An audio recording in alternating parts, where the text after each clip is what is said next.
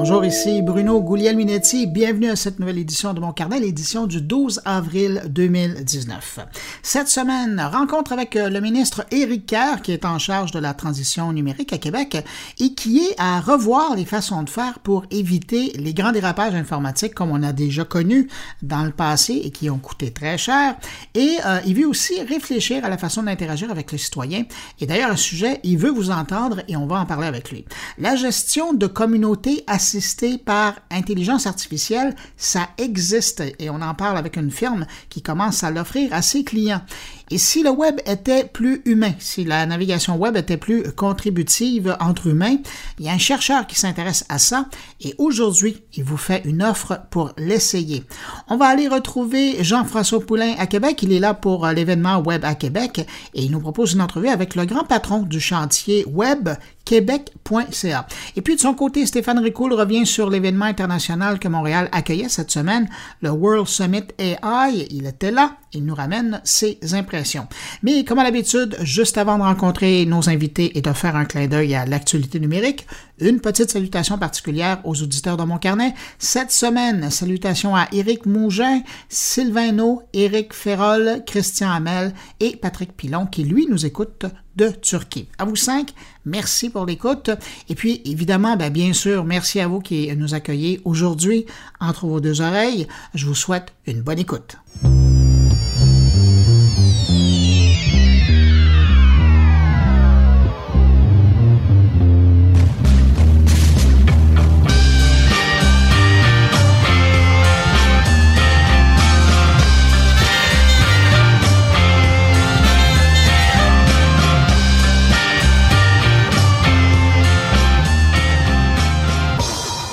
Je commence cette revue de l'actualité numérique avec cette étude qui vient de l'éditeur de systèmes de sécurité informatique Symantec, qui a publié les résultats donc d'une étude inusitée euh, qui porte sur les risques liés aux réservations d'hôtels. Je vous en parle parce que si vous voyagez comme moi, que ce soit par affaire ou par plaisir, ça va vraiment vous intéresser. Donc, Symantec tire la sonnette d'alarme, je pense que c'est le moins qu'on puisse dire. Ils ont étudié plus de 1500 sites d'hôtels et selon eux, la majorité des sites web d'établissements hôteliers manquent de sécurité. Symantec affirme que 67% des établissements sont dangereux.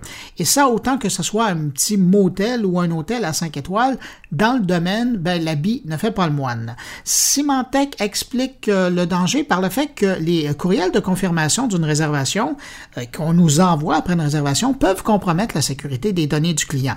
Parce que pour accéder à une réservation à partir du courriel qui est envoyé par l'établissement, ben, le client doit cliquer sur un lien qui n'est souvent pas sécurisé et qui contient quand même des informations sensibles dans, l'URL, euh, dont l'adresse courriel du client et ses références au niveau de la confirmation.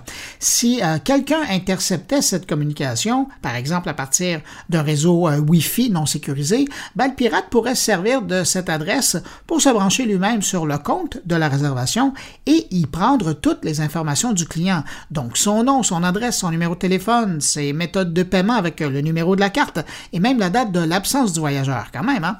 Bref, faites attention d'où vous vous branchez lorsque vous vérifiez vos réservations à partir d'un courriel.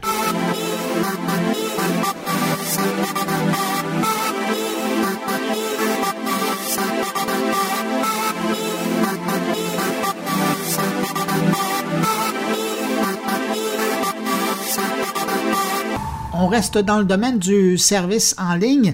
Selon une nouvelle enquête réalisée auprès de 2000 consommateurs américains, le trois quarts des clients d'Amazon font confiance au système de notation de feedback sur les produits qu'on retrouve sur le site du marchand. Le problème, c'est que selon plusieurs observateurs du domaine de la vente en ligne, de plus en plus, on voit l'apparition de faux commentaires sur Amazon. On en a parlé euh, récemment dans les pages du Washington Post, qui est quand même la propriété de Jeff Bezos, le PDG d'Amazon, dans Review Meta et aussi dans euh, FakeSpot. En fait, on comprend que selon les catégories de produits, certains sont plus pollués que d'autres, le mot pollué est intéressant ici, par des faux commentaires et des commentaires rétribués. Et d'ailleurs, FakeSpot a même dit que les catégories de l'électronique et de la beauté, euh, c'est là qu'on trouvait une majorité d'avis qui étaient faux. Alors bref, la prochaine fois que quelque chose vous intéresse sur Amazon, vous pouvez lire les commentaires, mais gardez-vous une petite gêne pour ce qui est de euh, l'influence de ces commentaires sur votre achat.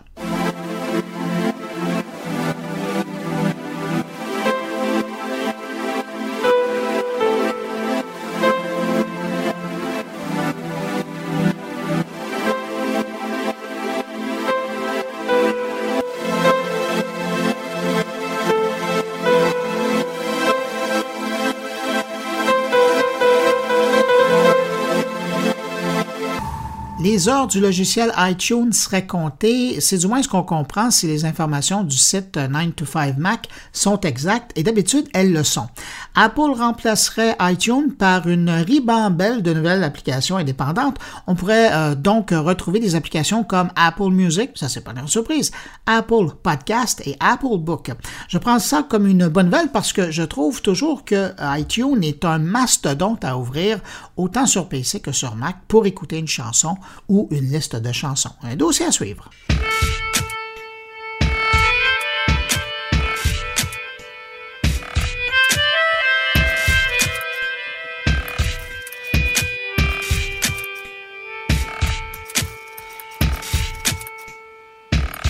Bon, vous pensez quand même pas que j'allais oublier une petite nouvelle de Facebook dans ce retour sur l'actualité numérique de la semaine. On apprenait cette semaine que Facebook propose de nouvelles options pour les profils des utilisateurs décédés. Depuis 2015, Facebook offre la possibilité de choisir son légataire, euh, le légataire de votre compte à votre décès. Le légataire est un membre de la famille ou un ami qui aura accès à votre compte après votre décès. Mais cette fois, ils vont un peu plus loin, sachant que euh, de plus en plus de gens utilisent la page Facebook d'un défunt pour lui rendre un dernier hommage. Chez Facebook, on dit d'ailleurs que chaque mois, plus de 30 millions d'utilisateurs se rendent sur des profils à la mémoire de quelqu'un pour publier des messages. Alors, la première nouveauté est une section ou un onglet, si vous voulez, qui s'appelle Hommage. Ça veut dire que la page d'un utilisateur décédé aura deux façons d'être consultée, ou par la section Hommage ou par la façon traditionnelle pour y voir ses publications, ses photos ou autre chose qu'il aurait euh, proposé euh, de son vivant. Quant à la section hommage, elle permettra aux proches d'y laisser des messages. Alors à chacun donc sa façon de euh, se souvenir de quelqu'un. Autre nouveauté, les mineurs pourront maintenant choisir eux-mêmes un légataire qui s'occupera de leur page Facebook s'ils devaient décéder. Autre nouveauté, Facebook restreint exclusivement la demande de transformation d'un compte régulier à un compte mémorial à la famille ou à un ami du défunt. Et puis, pendant qu'on est sur le sujet, Facebook en profite également pour dire qu'il travaille fort pour améliorer euh, ses intelligences artificielles pour que les comptes des défunts ne soient plus recommandés dans les suggestions euh, lorsqu'on crée un événement, par exemple, et aussi on cessera d'avoir des rappels pour leur anniversaire.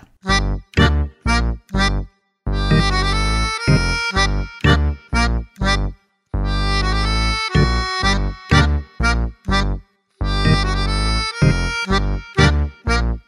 Si vous utilisez Snapchat, euh, trouvez-vous que votre téléphone manque de batterie plus rapidement?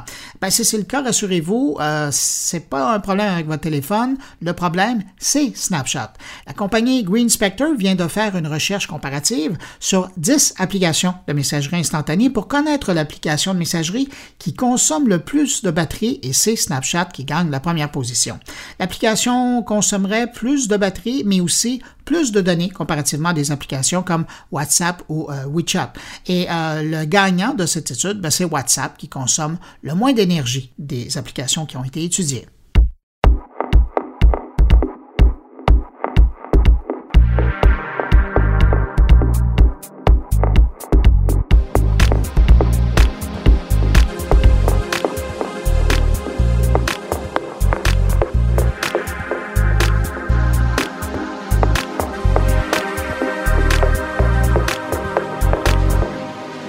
Cette semaine, il y avait une campagne en ligne pour permettre aux Canadiens de faire entendre leur voix haut et fort dans le dossier des prix en matière de téléphonie cellulaire et de services Internet. La campagne connectépourmoi.ca semble bien avoir marché et j'ai parlé avec un des organisateurs euh, qui est euh, de la compagnie TechSavvy, une entreprise de télécom qui veut faire différemment.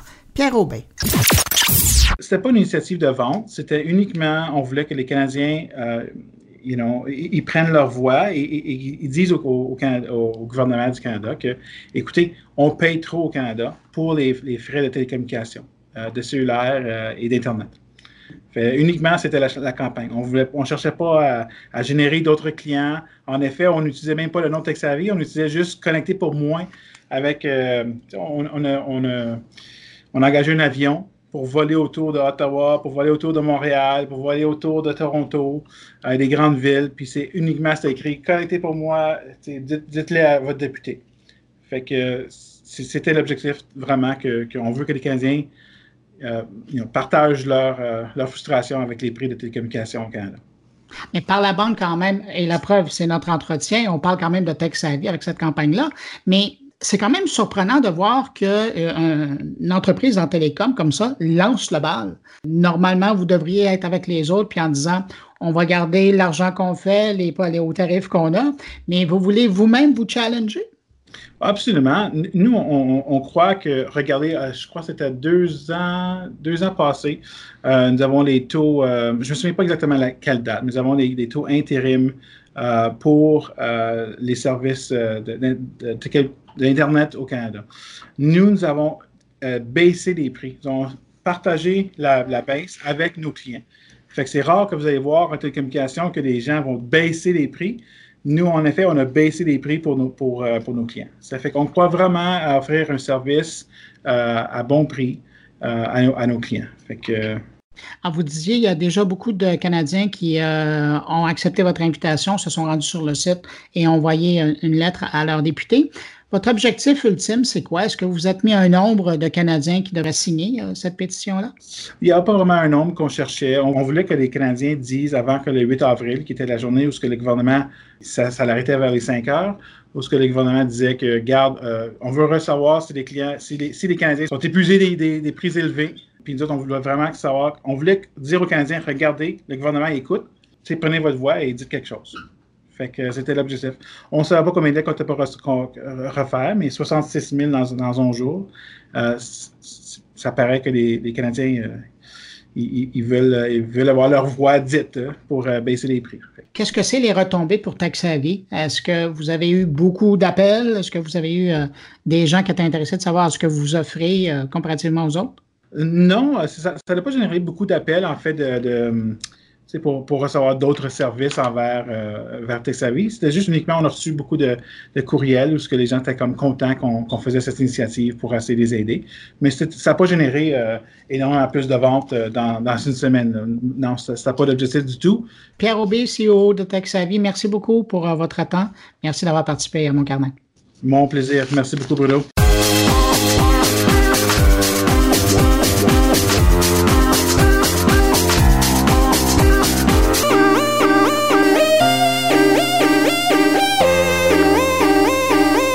Cette semaine, le ministre en charge de la transformation numérique au gouvernement de M. Legault, Éric Kerr, a fait une annonce qui m'a interpellé. Il a annoncé la création d'un centre d'excellence du numérique. J'étais curieux de savoir ce que ça allait manger en hiver, cette affaire-là, et je l'ai joint à son bureau de Québec pour en savoir plus sur le sujet. Grosso modo, on parle d'un endroit qui va servir de lieu de test pour s'assurer de pouvoir justement tester euh, les façons de faire, les processus, les systèmes en circuit fermé avant de les déployer à grande échelle dans des ministères. Question de s'éviter d'autres systèmes qui engouffrent des millions pour ne pas dire milliards de dollars, sans rien donner en bout de ligne. Un genre de bac à sable pour se permettre de faire des erreurs, mais seulement à petite échelle pour en éviter les plus coûteuses. Les propos du ministre Éric Kerr. Donc, je vous dirais que ça va être aussi le centre des erreurs gouvernementales, dans le sens où non, mais c'est vrai, il faut qu'on ait. Vous allez vous permettre. oui, cet espace-là où on va se permettre d'essayer des choses qui ne fonctionneront pas, de partir des projets qui ne seront pas terminés, de faire de la recherche, de faire du développement, d'essayer des partenariats sans contaminer l'ensemble des opérations gouvernementales, ce qu'on a malheureusement vu trop souvent euh, avec des projets qui sont maintenant tristement célèbres et, qui ont amené une, euh, comment je dirais, d'abord un cynisme, mm-hmm. une perte de confiance envers la capacité du gouvernement à mener à bien des projets technologiques, et qui a amené aussi de l'inefficacité dans notre appareil administratif, donc une perte de service pour le citoyen. Donc ça, on ne veut pas ça. Donc cette zone franche-là va nous permettre d'essayer des trucs et quand on va laisser entrer dans l'administration publique euh, ces technologies, ces applicatifs, ces solutions-là, ben, c'est parce qu'elles auront été éprouvées et elles seront robustes et surtout, elles vont répondre à un véritable besoin citoyen. Dans le milieu du développement, des fois, on prend l'expression de carré de sable. Est-ce que c'est un peu ça? Oui, ben, tout à fait. Je pense que vous l'illustrez bien. Le carré de sable de, ce centre d'excellence-là, ça va être tout ce qui touche à la transformation numérique et ses différentes composantes. Puis juste pour vous donner un, bon exemple, Euh, la cybersécurité, moi, je pense que dans, cet univers-là, évidemment, la cybersécurité est fondamentale, mais on veut en créer une, une, entité à part, justement parce que les assises de ça doivent être tellement opérationnelles, tellement ancrées, euh, tellement sans faille dans la mesure où c'est possible, euh, qu'on veut que, oui, ce laboratoire-là va nous permettre d'essayer des choses, mais quand on va être rendu à l'étape de les appliquer, quand on va être rendu à l'étape de les mettre en œuvre, bien là, ça va être dans des organisations qui sont dédiées à de la production, qui sont dédiées à, des opérations courantes.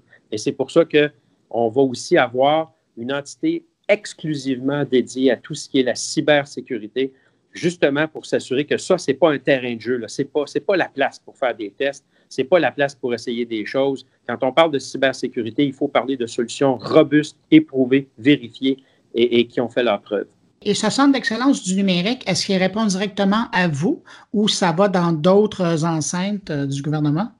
Oui, bien écoutez, euh, moi étant inclus au Conseil du Trésor, c'est sûr que dans la hiérarchie du Conseil du Trésor, il y a le sous-ministre, il va y avoir le sous-secrétariat à la transformation numérique, et le DPI, le dirigeant principal de l'information, qui sont dans les faits une seule et même personne. Donc, cette entité-là va relever de ce, sous-ministre-là. Euh, qui lui va répondre, qui va répondre à moi et à M. Dubé, qui est le président du Conseil du Trésor. Et pendant qu'on est dans cette structure-là, est-ce que vous gardez toujours en place le Conseil du numérique qui avait été mis en place par l'administration précédente?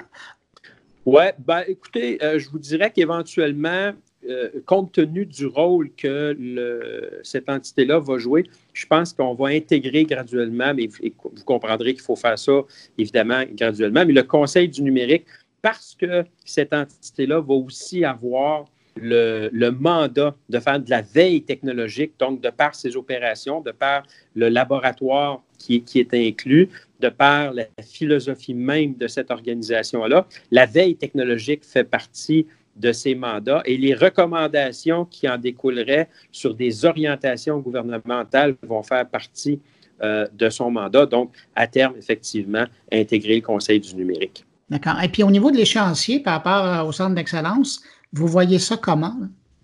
Ben, écoutez, euh, aujourd'hui, euh, le Conseil des ministres a entériné la nomination de la personne qui va être responsable de sa mise en application. Elle entre en fonction à partir du 23 avril. Et euh, j'ai eu l'occasion de jaser avec, avec cette personne-là récemment en lui disant, vous savez, là, le centre d'excellence, c'est mon bébé. Là. Ben, comme, ministre, vous comprendrez qu'il y a beaucoup de choses qui nous animent en politique, puis il y a des, choses qui nous animent particulièrement.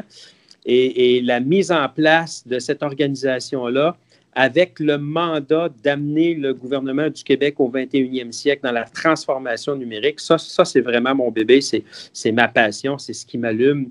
Euh, alors, je lui dis, évidemment, sans te mettre aucune pression, c'est mon leg politique. Fait que, euh, plante-toi pas. Prends ça puis arrange-toi. c'est ça. Puis je suis super patient. Fait que d'ici 2020, il faut que ce soit tout réglé. Mais M. Kerr, sachant que vous avez un passé de programmeur analyste derrière vous, là, ça, on n'en parle pas souvent, là, mais vous avez œuvré, vous avez même été professeur à un moment donné au Cégep Garneau, si je ne me trompe pas. Euh, quand vous regardez ça et tout le travail qui reste à faire, parce que les administrations précédentes en ont beaucoup parlé, mais peu ont vraiment bougé, comment vous entrevoyez ça? C'est vraiment une montagne devant vous, là. Oui, mais écoutez, euh, quelqu'un de plus sage que moi qui a dit un éléphant, ça se mange une bouchée à la fois. Je pense que ce qui est important, c'est euh, de faire la distinction entre ce qui est important et ce qui est une priorité. Et il faut s'attaquer aux priorités et il ne faut pas euh, se disperser parce qu'il y a plein de choses qui sont importantes. Donc, nous, on a vraiment établi une liste de priorités, notamment travailler, puis ça, c'est fondamental, travailler sur la mobilité de nos données. Nos données sont enclavées, nos, données sont, sont en silo. Il n'y a pas de communication actuellement entre les ministères et organismes, ou alors très peu, ou alors c'est mm. tellement compliqué que ça rend la chose impossible. Donc, ça, c'est, ça, c'est une priorité, de rendre la, la donnée mobile, parce que quand on veut parler de transformation numérique, d'intelligence artificielle, il faut qu'on ait cette capacité-là de traiter beaucoup de données. Il faut qu'on ait accès à, un spectre de données très large. Donc, ça, c'est une priorité. La deuxième euh, priorité, c'était vraiment de réorganiser la gouvernance, de s'assurer, parce qu'actuellement, il y avait une espèce de flou existentiel à l'intérieur du CSPQ, qui fait quoi, c'était pas très clair. Le rôle du DPI à travers ça ça, rendait les opérations un peu complexes parce que l'imputabilité aussi, très important. Qui est imputable de quoi? Puis à la fin de la journée, qui est responsable de livrer quoi? Ça, ce n'était pas clair. Donc, il fallait vraiment clarifier les choses, clarifier les mandats, avoir des organisations qui sont dédiées. Parce que si on veut de l'expertise, euh, il ne faut pas qu'on s'épivarde, excusez-moi l'expression, parce que sinon, on est connaissant dans bien des affaires, mais on est bon dans rien. Et, pour moi, c'était très important de concentrer les expertises. Donc, toutes les opérations courantes, les infrastructures, la paye, euh, le réseau de télécom, d'avoir euh, Infrastructure technologique Québec qui s'en occupe et qui développe un haut niveau d'expertise. Pour moi, c'était la façon d'éviter les s'agir de ce monde, les renir de ce monde. Euh, parce qu'on a des experts à l'interne, des gens qui connaissent ça à l'interne, qui prennent les bonnes décisions, qui posent les bons gestes et qui, font cheminer les programmes de la bonne façon. Donc, on a fait ça. Euh, le, centre d'excellence dont je vous parle, la transformation numérique, euh, pour bien des gens, c'est du chinois mandarin, là, et c'est très complexe, mais quand on connaît ça, puis quand on maîtrise les concepts, les techniques et, toutes les nouveautés qui viennent avec ça, bien, je pense qu'on là, on s'en va dans l'efficacité. Et c'est important pour moi d'avoir un groupe au niveau du gouvernement qui savait de quoi on parle. Puis ça aussi, c'est une priorité, internaliser notre expertise, que des gens du gouvernement sachent de quoi on parle quand on parle de ces différentes possibilités-là. Cybersécurité, même chose, c'est un autre champ d'expertise, mais qui est névralgique. Donc, réorganiser la gouvernance est une priorité. On, est en train de, s'affairer à ça. Et après ça, ça, nous prend des plans. Parce que là, il y a beaucoup de petites initiatives euh, un peu partout. Tu sais, la santé, dit Ah, je vais lancer tel projet. L'éducation dit ça serait le fun d'avoir telle affaire. Oui, mais ça répond à quoi dans le plan d'ensemble? Ça se situe où, ça, dans le plan d'ensemble? Et puis être capable, parce que si on a un plan, d'abord, on sait où on s'en va. On est capable de mesurer nos progrès. On est capable de savoir si on est dans la bonne direction, si on est dans les bons délais, si on a fait les bons choix. Et, il faut, c'est fondamental que tout ça réponde à un plan d'ensemble. Donc, ça aussi, ça fait partie des choses qu'on va livrer euh, euh, très prochainement. Et vous me permettrez euh, ici peut-être de plugger la, la consultation publique qu'on veut lancer 11 avril sur la stratégie numérique du gouvernement transformationnumérique.gouv.qc.ca. La parole est aux citoyens. Quels sont les services numériques que le citoyen voudrait avoir à, portée de téléphone? Euh, jusqu'où on peut aller dans la transformation numérique? Parce que la technologie, vous le savez, peut nous, nous emmener très loin. Reconnaissance faciale, reconnaissance vocale, empreinte digitale pour l'authentification, identification. Euh, l'échange d'informations, entreprises privées, entreprises publiques, comment on fait ça, jusqu'où on va. Par exemple, vous renouvelez votre permis de conduire avec Siri. Est-ce que vous l'autorisez à aller dans votre compte de banque pour payer votre permis de conduire? Euh, on peut le faire, mais, quel est le degré d'acceptabilité, de sensibilité du citoyen à, ces, à, cet euh, éventail de services-là? Ça, c'est ce qu'on veut savoir avec notre consultation. Donc, je, le redis, je pense, euh, si vous me le permettez, le transformationnumérique.gouv.qc.ca, la parole est aux citoyens. Et donc, c'est une consultation sur l'interaction du citoyen euh, avec l'État. Vous espérez avoir quel genre de participants à cette consultation-là?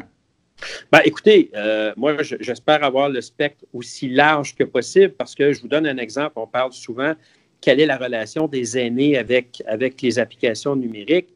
Ben, moi, j'espère qu'il y a des aînés qui vont venir nous, nous, nous, parler, qui vont venir nous faire part de leurs préoccupations, de leurs idées aussi, de leurs commentaires.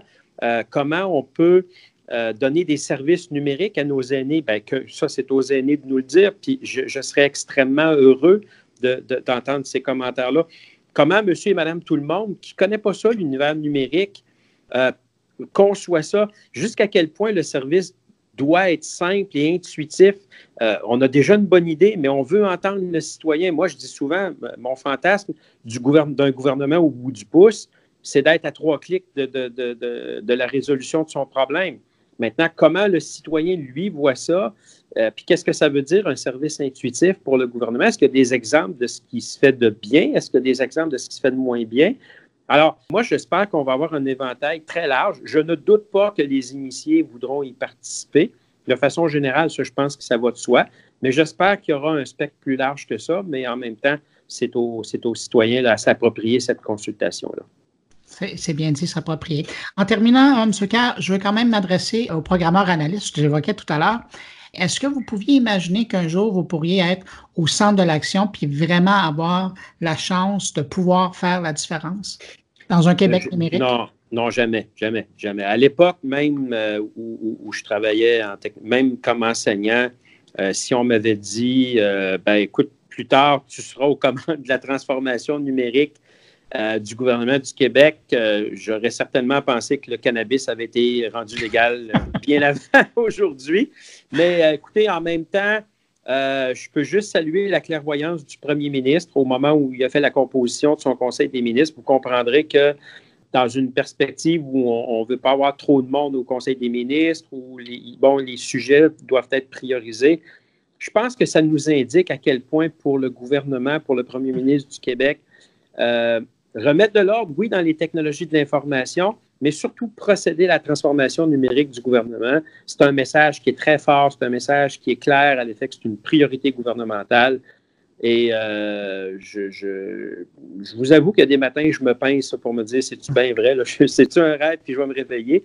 Mais non, non, je suis là, puis euh, j'ai l'intention de livrer la marchandise. Parce que sans vouloir rien enlever aux, prédécesseurs qui ont eu à travailler dans ces dossiers-là, on peut dire que c'est la première fois quand même qu'on a un ministre en charge du dossier qui est geek aussi. Oui, ben écoutez, je l'entends, euh, je, vous remercie. Et, ben écoutez, je, je, l'entends, je l'entends au quotidien. Euh, les gens disent que c'est le fun de voir qu'on on parle à un ministre, puis que le ministre, il connaît ça. Le ministre, de, toute évidence, il comprend, il parle le même langage que nous.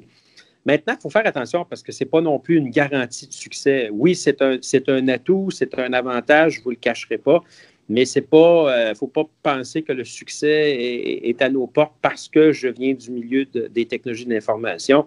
Il y a aussi beaucoup une, euh, grande capacité d'écoute. Ça prend beaucoup d'humilité, puis de ne pas penser qu'on a les solutions à, tous les problèmes. Puis parce qu'on connaît ça, on connaît ça mieux que tout le monde. Il y a des gens qui, qui en connaissent plus et mieux que moi. Donc, il faut avoir cette humilité-là d'écouter euh, il faut mobiliser parce que moi, je l'ai dit devant 280 fonctionnaires qui s'étaient rassemblés pour une journée numérique de l'administration publique. La stratégie numérique qui va être déposée, ben, il faut que ce soit la stratégie numérique du Québec et donc de l'administration publique, mais des citoyens, parce que la clé du succès, c'est l'adhésion. Alors, si les gens n'y adhèrent pas, on peut, on, peut être, on peut être seul dans son coin à se dire j'ai raison, mais quand on est tout seul à avoir raison, généralement, ça ne donne pas des bons résultats. Euh, donc, je pense que c'est vraiment une collégialité, c'est d'être capable de partager puis d'avoir l'humilité de, dire que les autres ont certainement des aussi bonnes idées que nous, sinon, sinon meilleures. Bien, Eric Kerr, ministre délégué à la transformation numérique gouvernementale, merci d'avoir pris un moment pour euh, apparaître comme ça sur mon carnet. Ça a été très, très agréable, puis euh, disponible quand vous voulez. Merci. Merci, au revoir. Au revoir.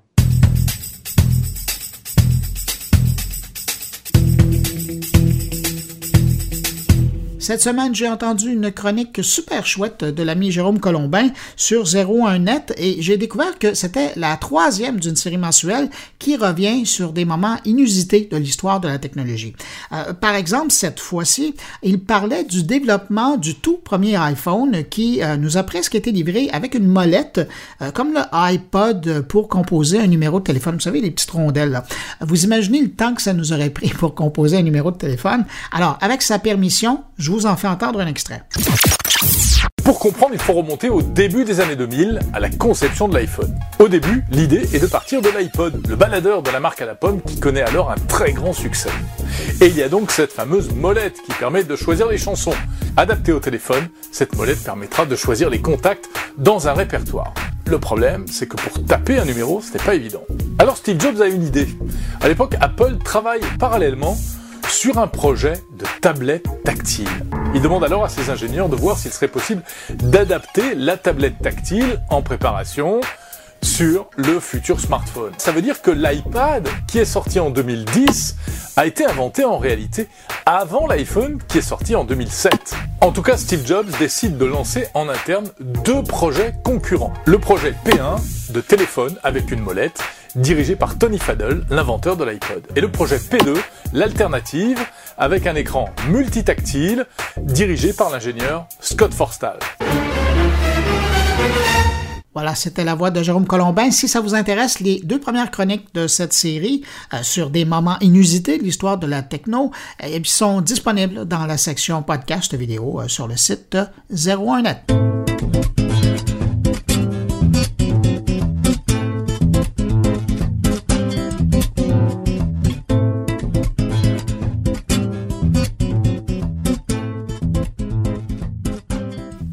Cette semaine, j'ai découvert un chercheur dans le monde du web que je trouve vraiment fascinant.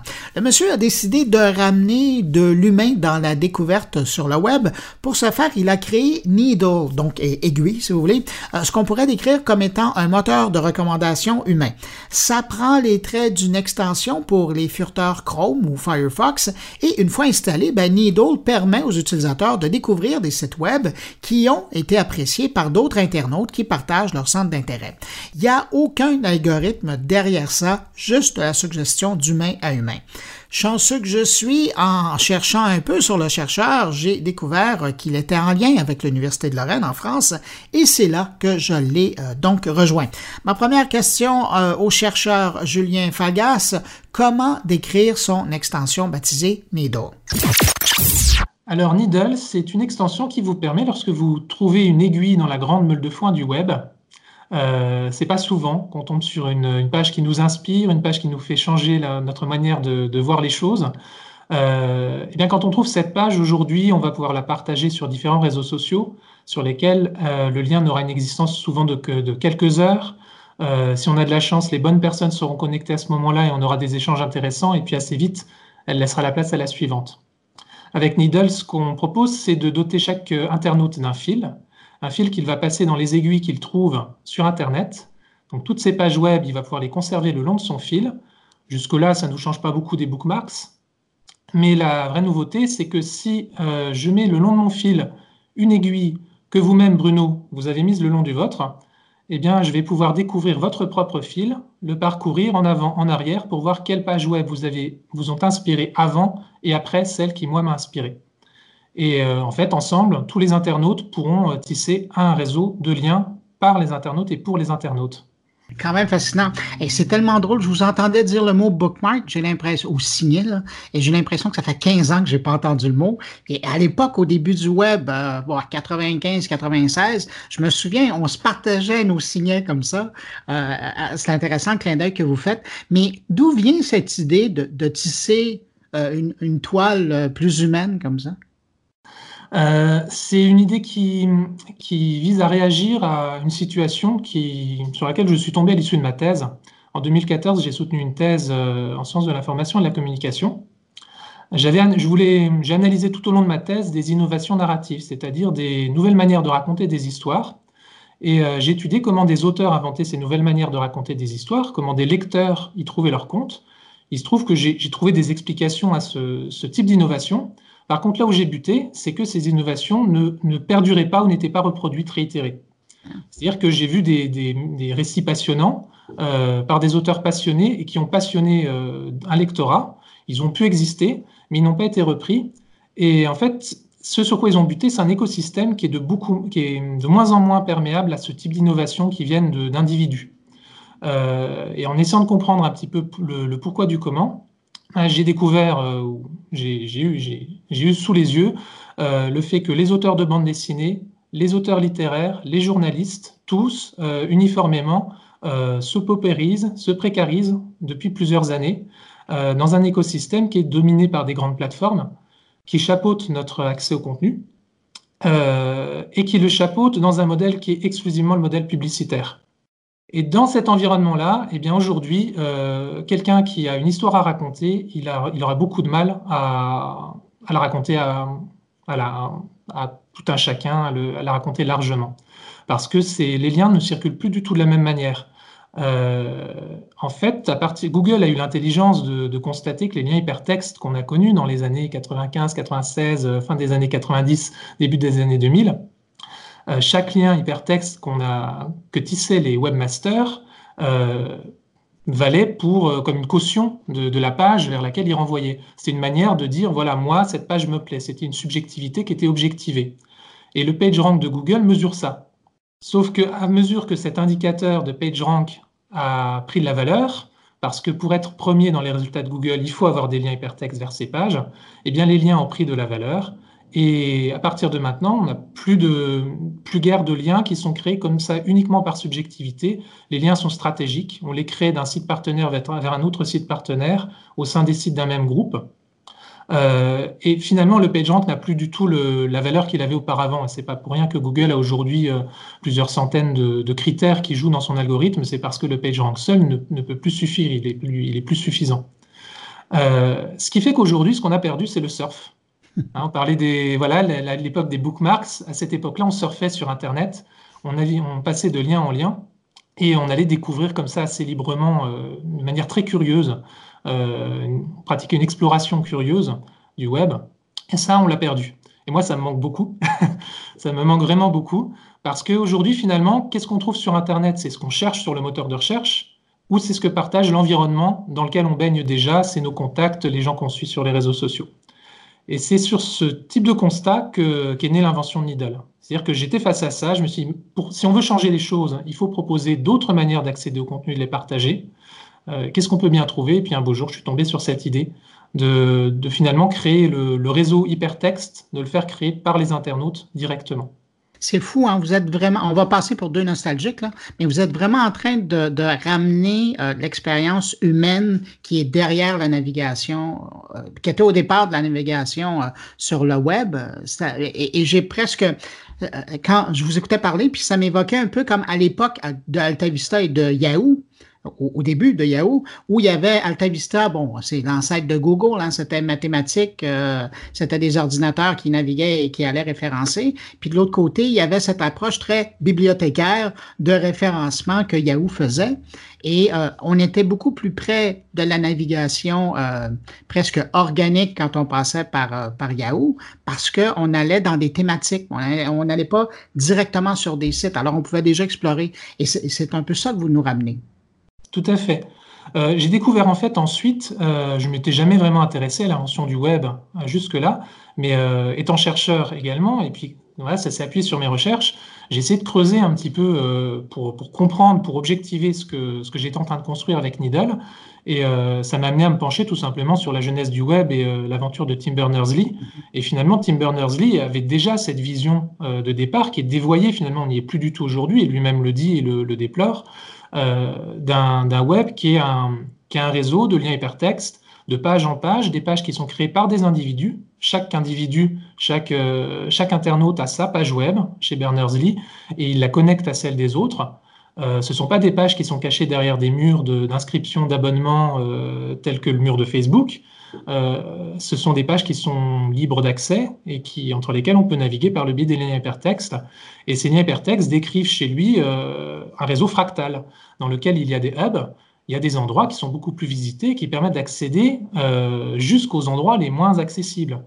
Alors qu'aujourd'hui, il y a des endroits qui sont devenus inaccessibles parce qu'on ne les cherche plus, on ne penserait même pas à les chercher, euh, ou parce que notre réseau social ne les partage pas. Qu'est-ce que vous espérez en, en prenant euh, le pari de la recommandation humaine comme ça? Euh, ce pari-là, c'est de se dire, je ne sais même pas si c'est un pari, ça, ça part d'une conviction. Euh, moi, quand un algorithme me dit, tiens, la prochaine page que tu dois aller voir, c'est celle-ci, parce qu'on t'a calibré, on, on sait tout sur toi, et à partir de ça, on sait que la prochaine chose à voir pour toi, c'est ça.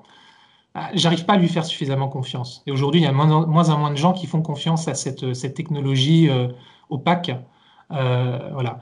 Et ce, dont on s'aperçoit avec Needle, même à une échelle très réduite aujourd'hui, on est quelques centaines à, l'utiliser euh, dans le cadre des, bêta-tests, c'est que euh, c'est très très différent d'avoir comme ses yeux au-dessus de l'épaule d'un autre internaute et de voir, tiens, qu'est-ce qui l'a passionné avant-après on est beaucoup plus prêt à accepter des choses qui, sont, qui sortent de, notre ordinaire, des choses qui sont publiées sur des, des médias qu'on n'irait pas lire parce qu'ils sont peut-être pas de notre couleur politique, parce que on a la curiosité d'aller les voir parce que cette personne, à un moment, l'a croisée, on ne sait pas qui c'est, euh, on n'échangera peut-être jamais avec elle, mais c'est un vrai être humain.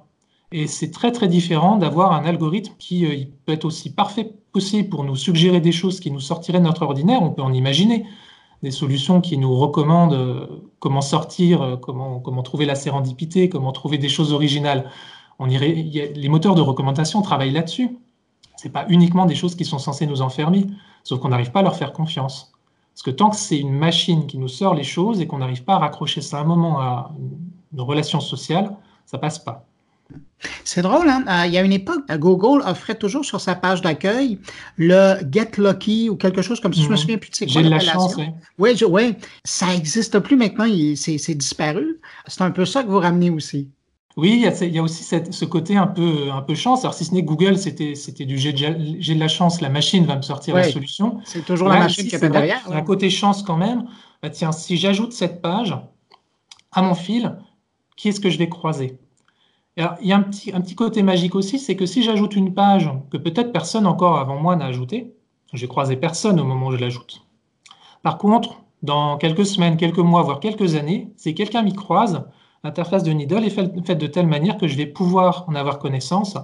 Je vais pouvoir voir quels sont les derniers à m'avoir croisé, y compris sur des choses très anciennes pour moi. Donc ça me permet de redécouvrir des choses que j'avais pu même oublier euh, parmi ce qui a pu m'inspirer, et puis, ça me permet d'en faire des. C'est un capital, en fait. Chaque chose que je trouve sur un. Chaque contenu inspirant que je trouve sur Internet enrichit mon capital parce que c'est un, un point de plus, un hameçon de plus euh, avec lequel attraper des, voilà, des nouvelles ressources, des nouvelles informations. Euh, Julien, vous l'avez mentionné, vous êtes une centaine à être des bêta-testeurs à l'heure actuelle sur l'extension euh, Needle. À quel moment vous pensez faire un, déploiement euh, de l'extension pour un plus grand public? Alors, voilà, là, on est à quelques centaines. Euh, de fait, j'invite aujourd'hui euh, toute personne qui le demande. Euh, mais simplement, le, voilà, les choses sont pas ouvertes. D'ailleurs, très longtemps, des, services comme Gmail ou autres ont fonctionné sur, sur invitation jusque très très tard. Ah c'est une manière d'éviter qu'à un moment, simplement, des, des, inscriptions massives de gens qui cherchent simplement à, à dévoyer l'outil ou voilà, le, spammer alors qu'on n'est pas forcément encore prêt à absorber cette, charge. Euh, pour l'heure, c'est un outil qui est hébergé par l'Université de Lorraine. Donc il y a aussi vis-à-vis de mon hébergeur, euh, qui longtemps été mon employeur euh, et auquel je reste associé en, tant que chercheur, bah voilà, une, des, voilà, des critères à remplir. Euh, je ne peux pas me permettre de laisser arriver tout le monde comme ça sur leur serveur. Alors en fait, pour vous répondre très simplement, euh, Needle a également, et ça se voit moins, la vocation d'être distribué. Euh, c'est-à-dire qu'on est en train d'implémenter le, protocole ActivityPub, qui est préconisé par le W3C pour tout ce qui est réseaux sociaux distribués. C'est ce qui est utilisé par Mastodon, par, par PeerTube, euh, par Diaspora. On va se baser sur ce protocole pour permettre à tout un chacun d'héberger sa propre instance de Needle. Et à partir du moment où on aura cette, euh, capacité-là, ben, ça va évidemment ouvrir les possibles.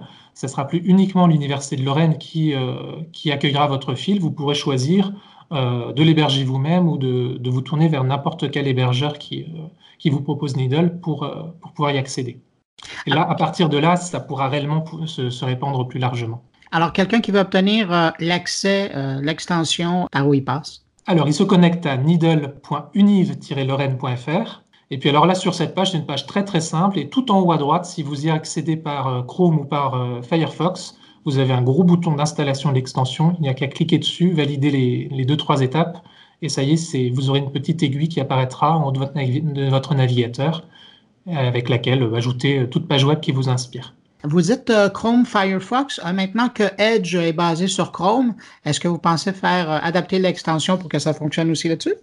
Ah, évidemment, effectivement, le, fait que Edge soit basé sur Chrome devrait nous faciliter la tâche.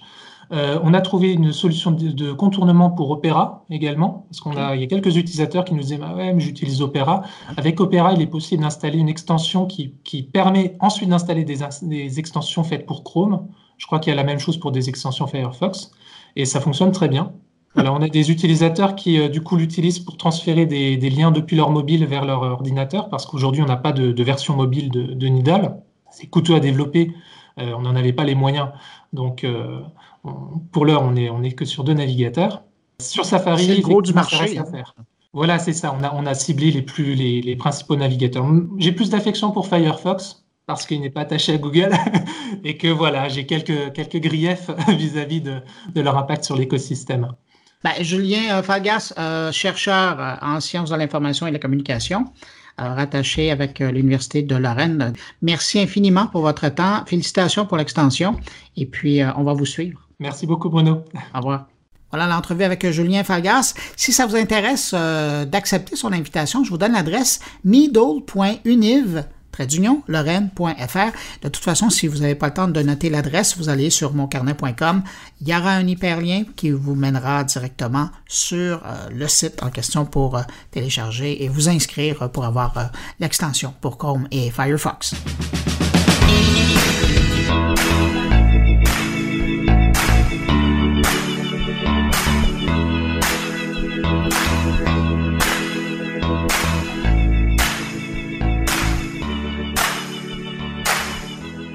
Autre nouveauté qui a attiré mon attention cette semaine, c'est dans un article que j'ai lu ça, ça parlait de Open Dialogue.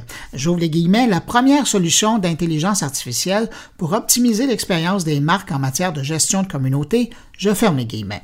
Vous me connaissez, hmm, curieux, alors j'étais vraiment curieux de voir comment l'intelligence artificielle pouvait venir en aide aux gestionnaires de communauté. Donc, j'ai contacté la boîte de relations publiques en question pour savoir euh, ce qu'il en était et j'avoue que l'idée est séduisante, évidemment si vous avez les moyens.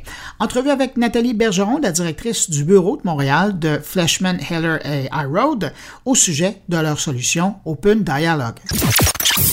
C'est un nouvel outil de gestion de communauté qui permet de tirer profit euh, des opportunités de l'intelligence artificielle, donc de maximiser les gestionnaires de communauté pour faire ce qu'ils font de mieux, gérer les questions plus difficiles, être créatif, créer du contenu.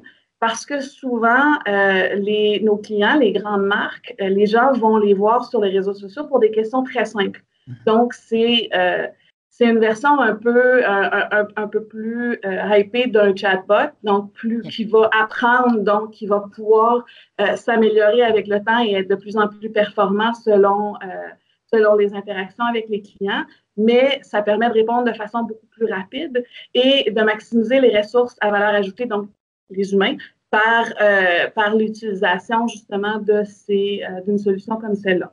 Okay. Un partenariat qu'on a fait avec un, un leader dans le domaine et euh, notre portion à ce moment-là, c'est donc une solution qui est déjà éprouvée. Et nous, ce qu'on va faire, c'est travailler justement avec Wisdom AI, qui est le créateur de la solution, pour aider à la personnaliser. Donc, s'asseoir avec le client, avec les marques, pour voir quels sont les besoins, pour développer un outil qui va euh, vraiment répondre, euh, qui, va, qui va répondre aux besoins des clients, mais qui va aussi permettre euh, à l'intelligence artificielle d'apprendre le plus rapidement possible. Et là, donc, ce que je comprends bien, c'est que j'aime bien l'équivalence que vous donnez là, avec le, le, chatbot, le robot conversationnel. Mm-hmm. euh, mais l'idée là-dedans, donc, c'est qu'il est déclenché quand il y a une interpellation sur un thème dont il détient la réponse. Là. Exactement. Donc, si moi, comme cliente, je vais sur une marque et que, disons, dans un, dans un chat Facebook, je vais poser une question, l'outil va permettre de répondre à des questions. Quelles sont vos heures d'ouverture? Quels sont vos produits? Des, des, ce, qui est, tout le temps les, les questions les plus, euh, les plus fréquentes, les plus faciles à répondre. Et au moment où justement il y a un, un, soit pas capable de répondre, pas avoir la bonne réponse ou une demande un peu plus complexe, l'outil va rediriger vers un agent humain, donc quelqu'un qui va pouvoir avoir une vraie interaction. Et ça de euh, façon transparente. Oui, tout à fait. Donc, c'est assez, ça, ça, se fait de façon euh, rapide. On sait que de, il y a des recherches qui démontrent que les gens sont prêts à, préfèrent avoir, avoir accès à un outil comme celui-là et pas nécessairement un humain si ça, leur, si ça leur permet d'avoir une réponse plus rapide. Et souvent, justement, on est dans un monde où les gens s'attendent à des réponses, des réponses rapides, ils veulent des interactions immédiates. Donc, ça permet d'avoir du 24-7 euh, de, façon, de façon efficace euh, et de répondre à ce besoin d'instantanéité qu'on qu retrouve de plus en plus chez les consommateurs mais que ça soit bien clair, Open Dialogue ne remplace pas le gestionnaire de communauté. Jamais. Il, est son associé ou son collègue. Euh.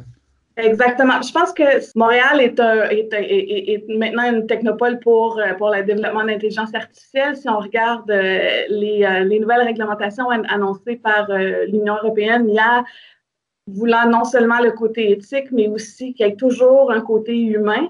Je pense que c'est important de ne pas voir l'intelligence artificielle comme un remplacement on le voit comme une amplification plutôt. Donc, on utilise l'humain pour ce qui fait vraiment, où est-ce qu'on fait vraiment une différence, où est-ce qu'il y a vraiment une bonne interaction, on utilise ses compétences. Donc, les demandes sur, sur, les réseaux sociaux sont de tellement nombreuses que ces gens-là ne peuvent pas répondre à tout de façon efficace et continuer de gérer une communauté de façon euh, créative et pertinente.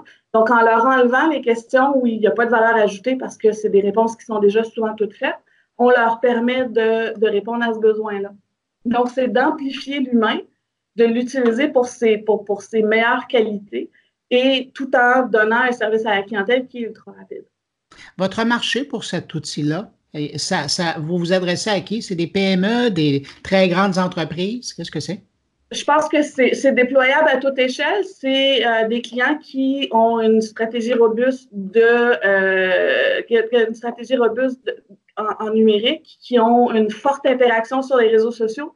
Ça, deux, trois demandes par jour, ça ne vaut pas nécessairement la peine, mais des clients qui reçoivent des, dizaines et des dizaines euh, de questions de clients par jour, je pense à de grandes marques canadiennes ou internationales qui font affaire sur le marché ici.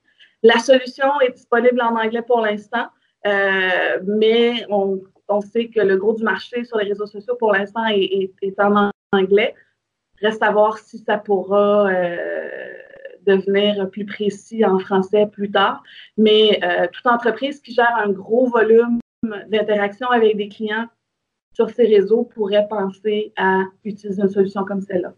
Et en terminant, en termes de budget, ça ressemble à quoi? Comme je disais, c'est personnalisable par marque, donc c'est sûr que à ce moment-là, je peux pas, euh, je peux pas m'avancer là-dessus parce que ça dépend vraiment des besoins, de la complexité du programme et, euh, et du nombre d'interactions. Donc, ça fait partie d'une stratégie. C'est pas un outil qu'on vendrait tout seul. Ça fait partie vraiment d'une stratégie numérique euh, plus, plus impliquée et complexe. Nathalie Bergeron, associée directrice générale du bureau de Montréal de Flashman, Heller et iRoad. Merci beaucoup pour l'entrevue. Merci beaucoup pour ces informations-là. Puis bonne chance avec votre Open Dialogue. Merci.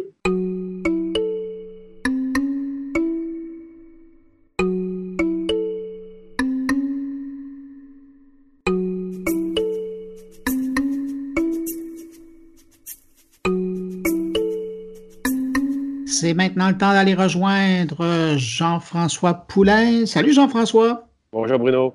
Jean-François, cette semaine, on te rejoint à Québec parce que tu fais partie de ces milliers de participants du web à Québec euh, cette semaine. Comment ça va là-bas? Ben, ça va bien, ça va bien. Je suis effectivement euh, au Web à Québec pour, depuis mardi. Puis je quitte tout à l'heure. Hein. Ça a été une belle semaine, beaucoup de belles conférences. C'était intéressant. Euh, et, oui, mais je fais des belles rencontres, je fais des entrevues qu'on va pouvoir écouter sur les deux, trois prochaines semaines. C'est super. Est-ce que le, le UXR en toi est heureux? Le UXR en moi est toujours heureux. Écoute, aujourd'hui, tu nous parles de Québec.ca. Tu fais une entrevue. Il y a un an, on avait parlé avec Martin Boucher, qui était euh, et qui est toujours d'ailleurs le patron des communications numériques au gouvernement. Et là, euh, ben, un an plus tard, tu fais le point avec lui. Ben, oui, tout à fait. Puis comme tu le sais, je, ne l'ai que, très peu révélé, mais je suis maintenant avec la Ville de Montréal et euh, c'était d'un grand intérêt pour moi de parler avec un collègue. Martin Boucher est effectivement le directeur des communications numériques gouvernementales du Québec. Et donc, ça m'intéressait beaucoup de savoir un peu qu'est-ce qui, comment il approchait, qu'est-ce qu'il fait dans sa démarche pour rendre son site tel qu'il est là. Comment, comment il est arrivé à ça? Puis, bon, il y a des influences aussi, hein? gov.uk qui, qui, ressemble beaucoup. Alors, moi, j'avais des questions très spécifiques là, au niveau de, ben, de sa démarche UX, euh, finalement, euh, qui l'a amené à, faire ce de la façon dont ils l'ont fait euh, actuellement.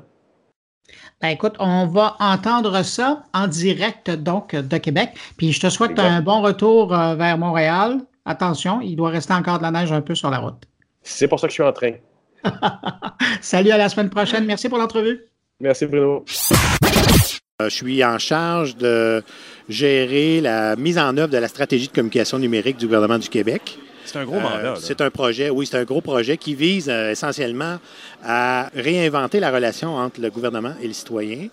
Puis, il y a beaucoup de communication qui part euh, du, gouvernement vers les citoyens pour des messages de sensibilisation, euh, ces choses-là, des nouveaux services. Mais il y a beaucoup de communication qui part du citoyen vers le gouvernement. Recherche d'informations, recherche d'un renseignement, mm-hmm. euh, d'un formulaire, d'un service. Donc, l'objectif, c'est d'optimiser cette relation-là, les deux flux de communication, le push puis le pull en bon français. Euh, euh, comment, quand on dit optimiser, ça veut dire quoi? Ça veut dire des gens plus satisfaits, qui trouvent l'information plus vite? On a noté, en fait, un décalage des attentes des citoyens et des pratiques du gouvernement. Donc, il faut reprendre un peu ce terrain perdu-là. Ouais. Puis, je te donne deux exemples. Euh, dans nos pratiques publicitaires, quand on fait une campagne publicitaire pour faire connaître un nouveau, euh, nouveau service, ben, on ne peut plus se contenter de ne, de ne placer de la publicité que dans les médias traditionnels. Il faut exploiter à fond les médias numériques aussi. Ouais. C'est ça qu'on vise à faire, d'une part. D'autre part, euh, on a plus de 800 sites web ou 800 entités web Oui, au gouvernement ça. du Québec. Ça, c'est un gros défi pour Ça, toi c'est un énorme là. défi. Alors Oui. là, optimiser, on, on- on le comprend bien. Dans ce contexte-là, il faut en arriver à une seule plateforme unifiée qui est organisée en fonction des besoins des utilisateurs, des citoyens, et non pas en fonction de notre structure administrative, Ah, comme c'est ça, le cas actuellement. Absolument. Ça, D'une part, les, les 800 sites web ont comme effet de présenter une vitrine très éclatée Oui. des contenus, mais aussi organisée en fonction de la structure administrative. Ça, c'est le grand danger de toutes Donc, les organisations, voilà. soit-elles gouvernementales ou privées. Vous avez quoi comme philosophie globale de ça? là? En fait, là, on, on vise à, à intégrer les contenus, oui, euh, des, des différents sites web. On, va fermer les sites web aussi Pour qu'on intègre pour oui. faire du ménage. On veut éliminer les doublons d'informations. Il y a énormément de doublons. Ces doublons-là nous nuisent dans notre visibilité dans Google. Oui, évidemment. on- puis Et on- donc nuisent aux utilisateurs qui doivent retrouver le contenu Tout à différents états, dans différents sites. là. Puis on sait que euh, en optimisant ce contenu-là, ben, on propose un site qui est mieux organisé, Ouais. mais on propose aussi des contenus qui sont mieux référencés dans Google. Parce que ce qu'on a constaté depuis le lancement de Québec.ca le 5 juin dernier, c'est que plus de 50% de la provenance du trafic vient de Google. Et Ah oui, hein? la page d'accueil, c'est pas la page la plus populaire de notre site. C'est jamais la plus fait populaire. en sorte Ouais. que on, accède au contenu directement. On a souvent la règle des trois clics. Là, on, Oui. on espère que le- tout le contenu va être disponible en trois clics. C'est Ouais, une ouais, règle un peu euh, galvaudée, bien parce connue. qu'en même temps, on peut avoir cinq clics. Si c'est cinq clics, qui informe l'utilisateur en même temps? là? Oui, ben, l'enjeu, c'est que l'utilisateur sache il- d'où il, vient, où il va, puis qu'il qu'il ait la conviction qu'il est toujours sur la bonne piste. Oui.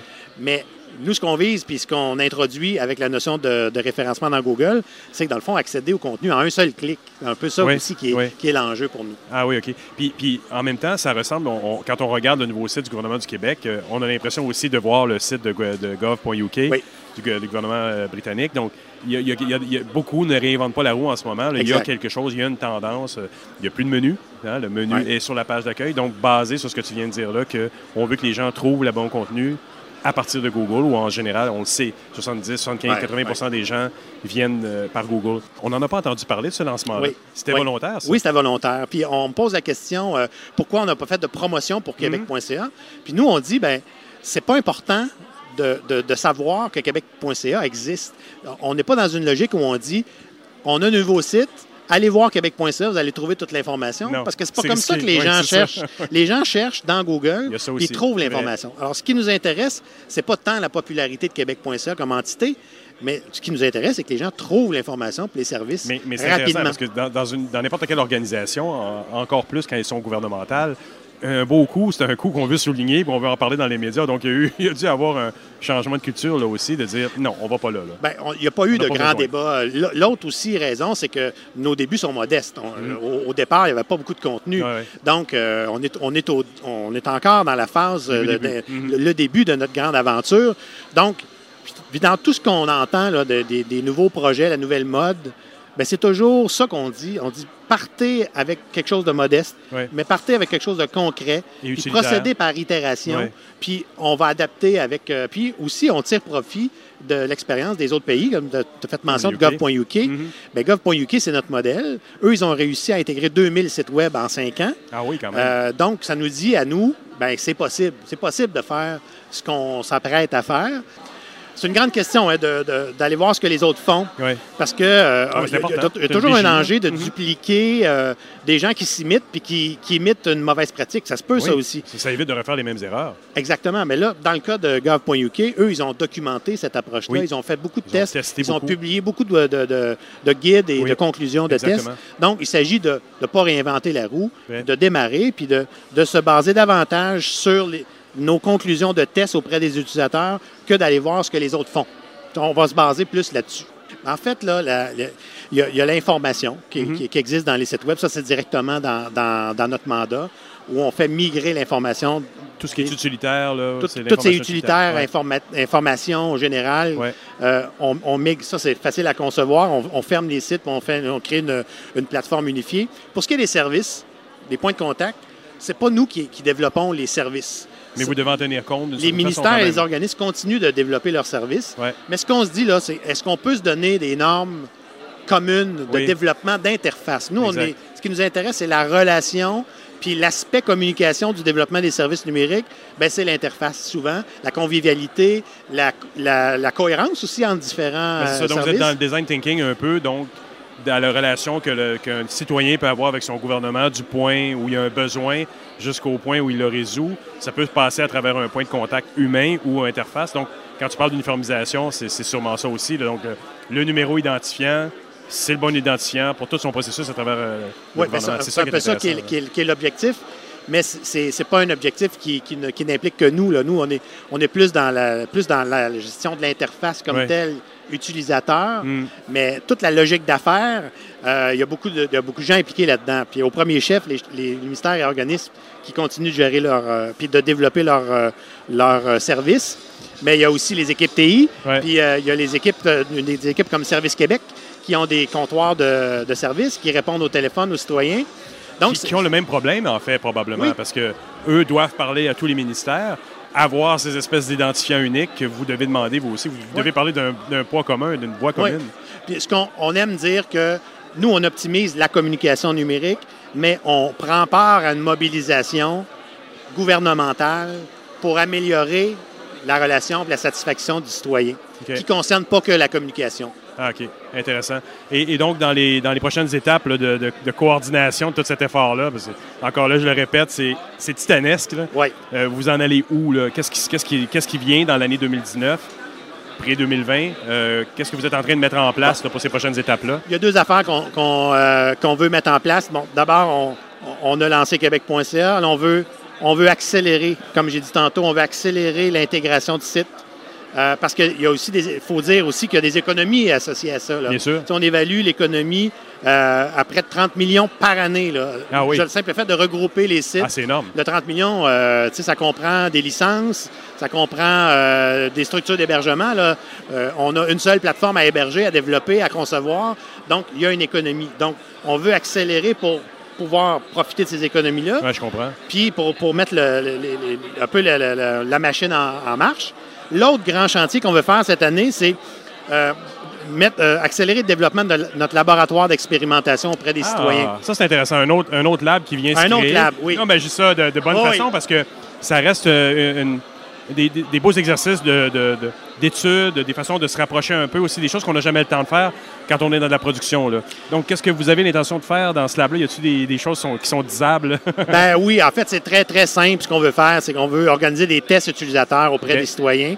On veut faire des enquêtes utilisateurs. On va faire des Ah oui. études de parcours. la pratique client. UX à sa base. La là. pratique UX à sa base. Puis ça, ça nous sert dans l'élaboration de Québec.ca puis le développement, mais ça nous sert beaucoup à euh, opérer le changement de culture qui, a en- qui est en cours au gouvernement. C'est-à-dire que quand, euh, quand, il faut, euh, euh, quand il faut dire à un ministère qu'il va, qu'il va perdre son site Web, entre guillemets, On le dit pas, Ben, en fait. il- il faut- on les ben, inclut oui. dans un processus de changement. ben, il- en fait, tout ce qu'on fait, il faut l'expliquer. Ouais. Il faut expliquer le changement qu'on est en train de faire. Puis il faut dire qu'on ne le fait pas parce que nous, on veut le faire, mais on le fait pour les citoyens. C'est normal qu'on démontre concrètement avec des, des- des données probantes. Ouais. euh, qu'on s'appuie sur des données probantes justement pour faire ces Ouais. changements-là. Puis c'est c'est le dénominateur commun, ça. Donc, plus on va faire de recherche dans ce sens-là, plus on va parler des mêmes choses, Exact. plus on va faire les mêmes constats, puis plus la solution va, va être commune et partagée, puis plus, la- on l'espère, la mobilisation va s'opérer. Et, et c'est plus facile dans le cadre d'une organisation de ce genre-là, que gouvernementale ou municipale ou autre, d'avoir cette, euh, cette, cette, euh, validation-là auprès des gens qu'on sert, de dire on, on a testé, on a vraiment beaucoup testé et voici ce que ça donne. On peut... Parce que euh, là, comme dans d'autres endroits où l'opinion est importante, on, le sait des fois, oups, on part sur quelque chose, on en a besoin maintenant, le peuple le réclame. Oui, mais non, on l'a testé. C'est une phrase qui peut revenir maintenant plus souvent parce qu'on teste, parce qu'on fait de la recherche en amont. Et, je pense que c'est dans, dans les institutions publiques, le UX, dans sa forme recherche, prend sa forme la plus, la plus pratique pour nous. Oui, ouais, puis c'est très nuancé. Hein. C'est pas parce qu'on parle beaucoup de, tests auprès des utilisateurs, puis centré sur l'utilisateur, que ça ne se fait pas déjà. Euh, il y a, beaucoup d'organismes qui sont déjà tournés vers, qui ont fait un virage citoyen, et nous, on a beaucoup à apprendre de, eux. On n'est pas dans une dynamique où on veut montrer aux gens comment faire, ah mais euh, il, faut, euh, il faut faire aussi la distinction entre avoir en tête le citoyen. Tout le monde a en tête de bien servir le citoyen. Oui. Mais c'est juste que. C'est la façon. Aujourd'hui, c'est la façon de faire. Puis et puis la façon de consulter aussi les citoyens, c'est nuancé. Il y a des gens, par exemple, qui font des focus group. Les focus group, ben là, on va chercher une opinion. Oui, c'est ça. Nous, dans le numérique, on ne veut pas une opinion. On veut observer un comportement. Parce que les gens ne sont pas nécessairement conscients du comportement qu'ils ont. Exactement. Puis euh, quand on leur pose des questions, euh, souvent, euh, si, on passait les, participants à un focus group à un test individuel d'utilisation, on aurait des conclusions complètement différentes. mettons, je fais une caricature, puis je dis, ben, tu poses la question dans un focus group, est-ce que vous aimez ça? Est-ce que vous souhaiteriez avoir un beau site web qui jazz? On entend souvent dire ça, jazzer. Oui, oui. Ben, c'est sûr que les gens vont dire oui. Ben oui. Mais ça ne veut pas dire que c'est ça qu'il faut, faut, faire. Nous, on, est dans la logique de, on, va séduire, entre guillemets, le citoyen en répondant à son besoin. Oui.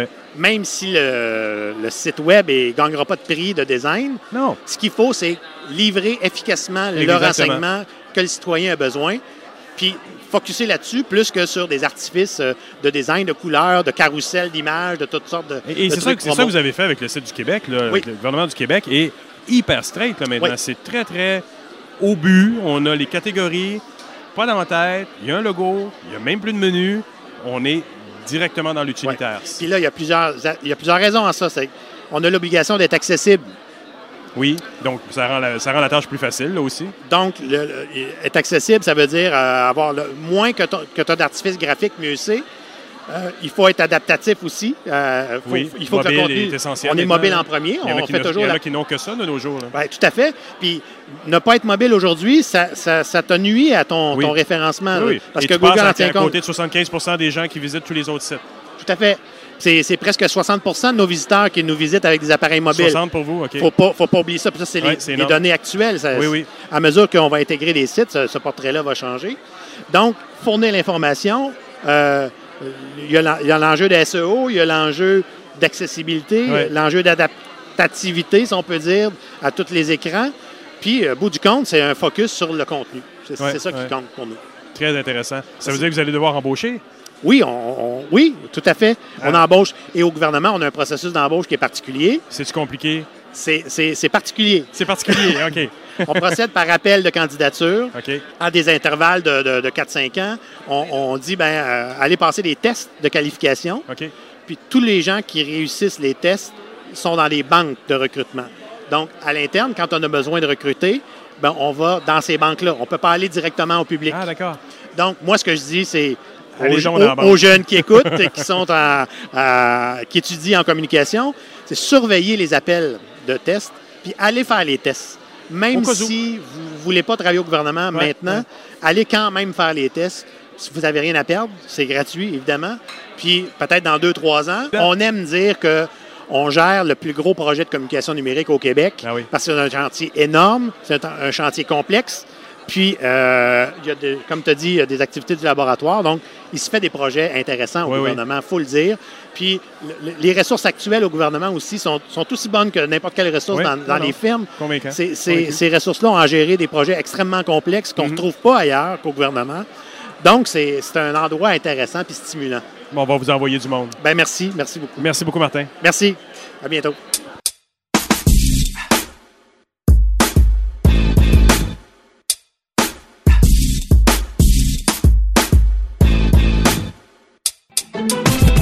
Déjà rendu au billet de Stéphane Ricoul et cette semaine, Stéphane nous partage ses réflexions à la suite de sa participation au World Summit AI qui se tenait cette année à Montréal. On l'écoute.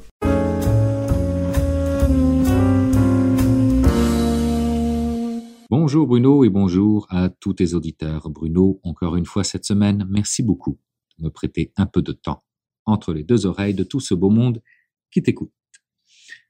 J'étais aujourd'hui invité à assister au World Summit AI de Montréal, un événement qui, comme son nom l'indique, porte exclusivement sur l'intelligence artificielle. Premier constat, je m'attendais à voir tout de même beaucoup plus de monde, étant donné l'importance que l'intelligence artificielle semble avoir actuellement, mais aussi et surtout étant donné la qualité et le haut niveau des conférenciers qui étaient invités. Reste qu'avec quand même pas loin de 500 participants par jour, donc sur deux jours, pas loin de 1000 participants, on parle tout de même euh, d'un événement de grande importance. Une des explications, d'ailleurs, potentielles, euh, sur le fait qu'il n'y avait pas autant de monde que je ne le pensais, une explication qui m'a sauté aux yeux lors euh, de la conférence qui été donnée par Madi Amri, qui est le leader national des services AI chez Deloitte, comme quoi il semblerait que seulement 16% de toutes les entreprises qu'ils ont interrogées à travers un sondage qu'ils ont fait pour construire un rapport, 16% des entreprises affirmaient avoir utilisé l'intelligence artificielle dans leur business. Donc, peut-être un certain manque d'attirance de la part de nos entreprises pour l'intelligence artificielle, peut-être aussi parce que l'intelligence artificielle est un peu trop loin de leur réalité quotidienne, je ne sais pas. Et c'est pas juste pour les compagnies d'ailleurs que c'est loin de la réalité quotidienne, mais aussi pour les citoyens. Dans le même sondage, il était démontré que seulement 4% des Canadiens étaient confiants quand venait le temps d'expliquer ce qu'est l'intelligence artificielle et comment elle fonctionne. Mais le plus inquiétant est que 42% de ce qu'on appelle les early adopters de l'intelligence artificielle croient que celle-ci pourrait être utilisée à des fins de manipulation des données et de création de fausses vérités. Un terrain potentiellement glissant, selon moi, s'il n'est pas réglementé. Et en parlant de ça, j'ai été, en bon québécois, flabbergasté par une conférence donnée par une entreprise chinoise qui se spécialise dans l'intelligence artificielle pour l'éducation de nos jeunes le gars technologique en moi était pas mal excité par l'application réelle et tangible de cette euh, avancée technologique, mais le papa en moi était plutôt horrifié de ce genre d'application. Imaginez-vous un instant une école nouveau genre où les enseignants sont remplacés par des machines dotées d'intelligence artificielle qui vont tout d'abord analyser le cerveau du jeune et son comportement, pour ensuite adapter le cursus scolaire normal et en faire une ultra personnalisation dédiée aux jeunes, lui permettant d'aller à son rythme afin de mieux assimiler la matière. Et le pire, c'est que les résultats sont là pour prouver que ça fonctionne, avec une progression des résultats aux examens scolaires hors de tout doute. On parlait de 47% d'augmentation des notes. DC a créé un monde à la Black Mirror, qui est une série originale sur Netflix. Il n'y a, selon moi, qu'un pas. On est en train, avec ce genre de technologie-là, dans ce contexte-là, de créer l'humain augmenté. Mais en faisant ça, on crée non seulement un fossé au niveau des classes sociales entre ceux qui peuvent et ceux qui ne peuvent pas accéder à ce genre de technologie pour des raisons notamment financières, mais aussi, comme le disait euh, Michel Langelier, avec qui j'ai discuté, Michel Langelier qui est le président du CEFRIO, on est en train de créer un écart entre les personnes qui auraient euh, des aptitudes beaucoup plus auditives, sur lesquelles est basée cette technologie, et celles qui auraient des aptitudes beaucoup plus cognitives. Au-delà de ça, quid des données? Le cerveau qui serait entièrement cartographié. Autant à Montréal, on a la déclaration euh, pour une intelligence artificielle responsable, qu'en est-il des autres pays? Quel niveau de sécurité autour de ces données on peut espérer? Qu'est-ce qu'il adviendrait si jamais ces données-là, celles qui cartographient un être humain au complet, tombaient entre de mauvaises mains?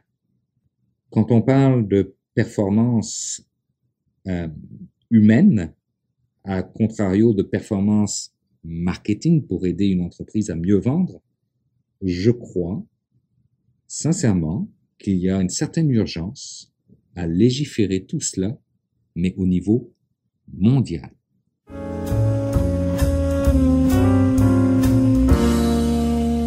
Ben voilà, c'est déjà tout pour cette édition de mon carnet pour cette semaine. J'espère que vous avez apprécié. Il y avait pas mal de choses. Merci à mes invités, merci à mes collaborateurs, Jean-François Poulain et Stéphane Ricoul. Je vous le rappelle, n'hésitez pas à passer le mot autour de vous. Hein. Je vous le dis toutes les semaines, mais c'est tellement important parce que nous, plus il y a de gens qui écoutent et plus on est heureux. Euh, donc, vous en parlez à vos amis, vos connaissances, vous le mentionnez sur euh, vos comptes, sur les réseaux sociaux. Ça nous fera plaisir. Vous les invitez à passer sur euh, mon blog, moncarnet.com et tout est là. Alors, si vous désirez me laisser vous pouvez le faire en passant par les réseaux sociaux, vous le savez, je vous lis, la page de SoundCloud de Mon Carnet ou encore sur le fameux blog dont je vous parlais, moncarnet.com. Merci d'avoir été là, on se retrouve la semaine prochaine pour une nouvelle édition de Mon Carnet. Au revoir.